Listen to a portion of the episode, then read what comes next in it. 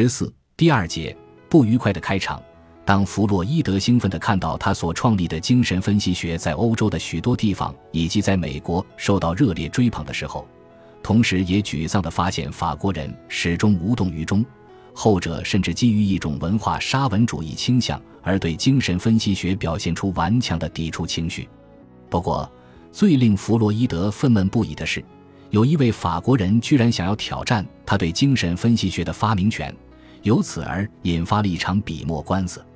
这个不愉快的开场就像一个原始胎记，很大程度上预示了精神分析学在法国的命运。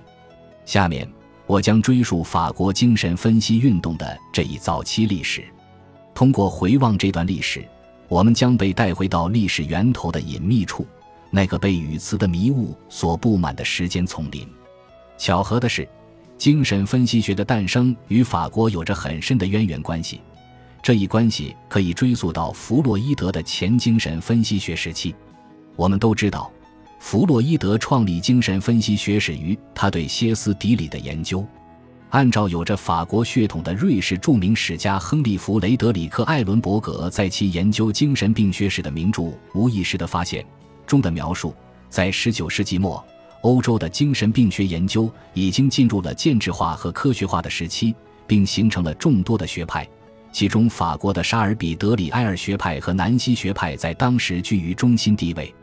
尤其两派对用来治疗歇斯底里的催眠法和暗示法的运用，构成了与德国的实验心理学研究迥然不同的传统。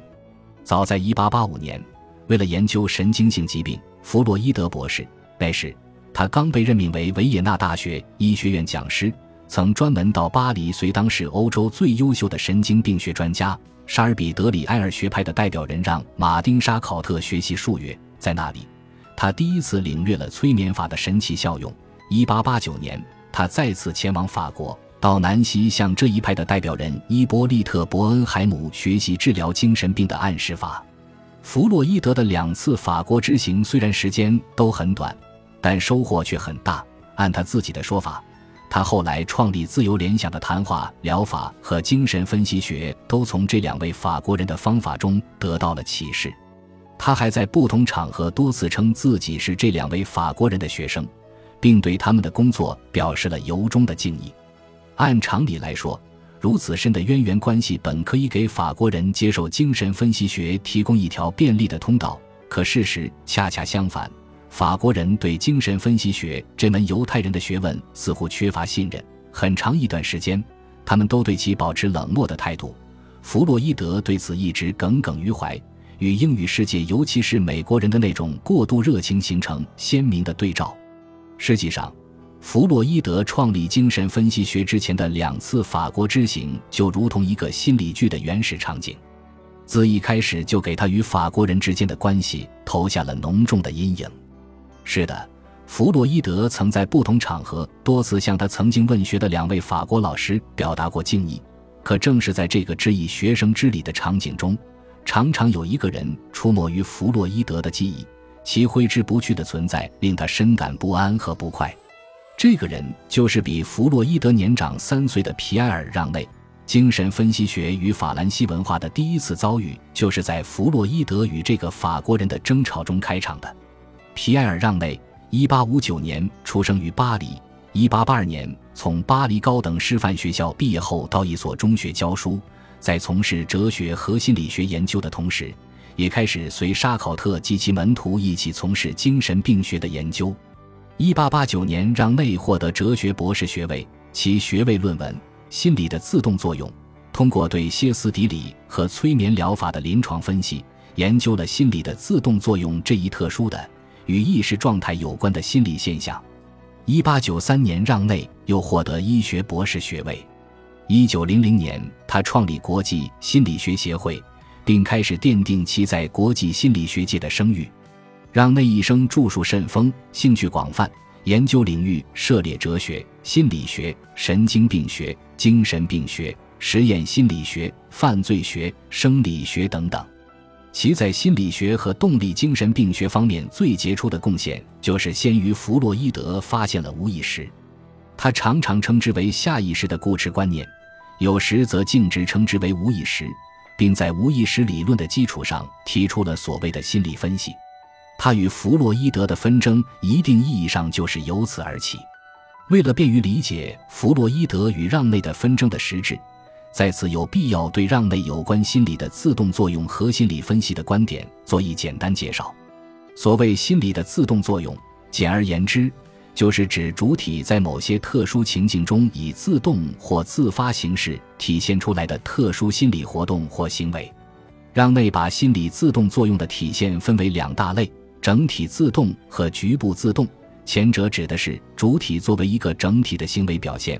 后者指的是部分人格从觉醒状态的人格中分裂出来，并遵循一种自主的下意识的发展过程。例如，强直性昏厥就是整体自动的最基本形式。在强直性昏厥中，个体处在意识状态，但没有自我意识。还有人为的催眠梦游症也是一种整体自动。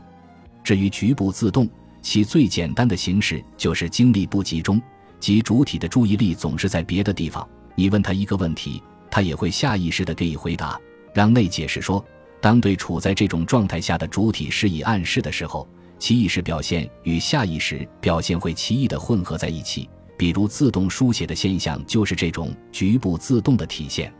让内主要关注的是局部自动。尤其通过案例研究了许多被下意识观念所控制的行为、观念和幻觉。其中一个著名的案例是一个常常无缘由的出现阵发性恐惧的十九岁女孩。让内通过自动书写找到了其恐惧发作的原因和意义，那就是在这个女孩七岁的时候，两个男人跟她开玩笑，从屏风后突然跑出来，让她受到了惊吓。所以，其阵发性恐惧的出现，实际是在下意识中重现那一初始场景。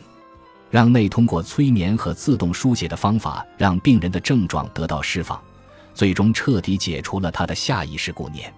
让内说，这些下意识顾念就像是主体的第二人格，总在暗中支配着主体的行为，而主体对他又一无所知。比如那个女病人，她在发病的时候总是说：“我害怕，但不知道是为什么。”让内解释说，那是因为无意识有她的梦。他看到了躲在屏风后的男人，并让身体表现出恐惧的样子。由此，他得出结论说：我们应当透过整个的心理不适和部分的生理不适去看心理和身体的失调，这样就能发现后者其实是某种思维被禁止进入个人意识的结果。从让内的分析中，我们可以看到，他的心理自动作用的概念虽然在刻意与传统哲学和心理学中将之情。一区分开来的理论框架保持距离，强调了感觉、情感或观念与行为之间的必然联系，但它明显的还带有法国传统的身心平行论的色彩。例如，他在解释歇斯底里的症状时说，有些症状是与人格的分裂部分及有着自主发展过程的下意识固执观念相关的，而这些观念的根源就在于过去的创伤性事件，所以要解除或治愈这些症状。关键就在于发现其下意识的心理系统，然后以催眠或暗示的方法使那些固执的观念得到释放或解决。很显然，在这里没有平行论作为支撑的话，要找到那主导第二人格的行为的下意识观念几乎是不可能的。所谓心理分析，实际上是让内对自己用来解除病人症状的方法的一种描述，让内相信。有些主体的心灵在早期经历中，若是遇到外部创伤，就会发生分裂，其中有一部分从意识中分离出来，形成下意识的观念，固执在某处，这就使得主体心灵的聚合力受到损害，其结果就是神经系统无法把意识的诸方面完全的综合起来。他把这称为精神衰弱，体现在主体的行为上，就是各种神经症和歇斯底里的症状。要消除这些症状。首先就需要找到或让病人回忆起引起症状的原始事件，通过让病人在事件和病因之间建立起联系，来使他的创伤记忆得到宣泄，然后再帮助他重建心灵的综合能力。这就是让内所讲的心理分析。显然，让内的心理分析是建立在下意识的固执观念的基础上的。按照他的解释。下意识的固执观念的形成与主体早期的创伤性经历有关，所以了解病人的生活史对于探究固执观念的成因是必不可少的。下意识的固执观念是主体心灵的综合能力的一种衰弱或分裂，它通常会以症状或替代的形式表现出来，有时甚至会出现在梦中。据此，让内说，症状或梦时常具有象征的特征，从他们那里将可以找到固执观念的某些线索。同时，下意识的固执观念既是精神衰弱的原因，也是它的结果。因此，治疗必须以固执观念为目标。不过，让内也强调。把下意识观念带到意识中，并不足以治愈病人，那仅仅是把这种观念变成了一种有意识的固执幻念。要瓦解固执观念，就必须借助解离或转变。让内甚至说，除了催眠、自动书写这类常规方法外，有时也可以用自动谈话来帮助完成这一解离或转变的工作，让固执观念归于解体。至此。我们大约已经清楚了，让内在十九世纪九十年代初就已经完成的对下意识过程的理论建构。这一建构无疑引起了弗洛伊德的注意，但纷争却也因此而起。引起纷争的苗头早在一八九三年就显示出来。在这一年，弗洛伊德与布洛伊尔合作，实际上，弗洛伊德是主要执笔者，发表了一篇有关歇斯底里的论文《初步交流》。在文中。作者一上来就亮出了自己的发现：歇斯底里或癔症的现象与心理创伤之间存在着因果关系。因此，当我们能使患者把激发的事件及其所伴发的情感清楚地回忆起来，并尽可能详细地描述这个事件，而且能用言语表述这种感情时，则每一个癔症症状就会立刻和永久地消失。无需太多解释，我们至少从字面上已经看到了让内的回声。而就在这段文字的下面，作者加了一个注释，其中提到了让内对心理自动作用的研究。在让内的有关心理自动症的有趣研究中，说到了使用类似我们的方法治疗了一个癔症女孩。看看作者在这里的用词吧，有趣的研究，类似我们的方法，在这些修辞的背后，在这种略显轻佻的语气中，还有在语法上对自我的先期置入。我们在此不是也能看到弗洛伊德挂在嘴角的一丝暧昧的笑意吗？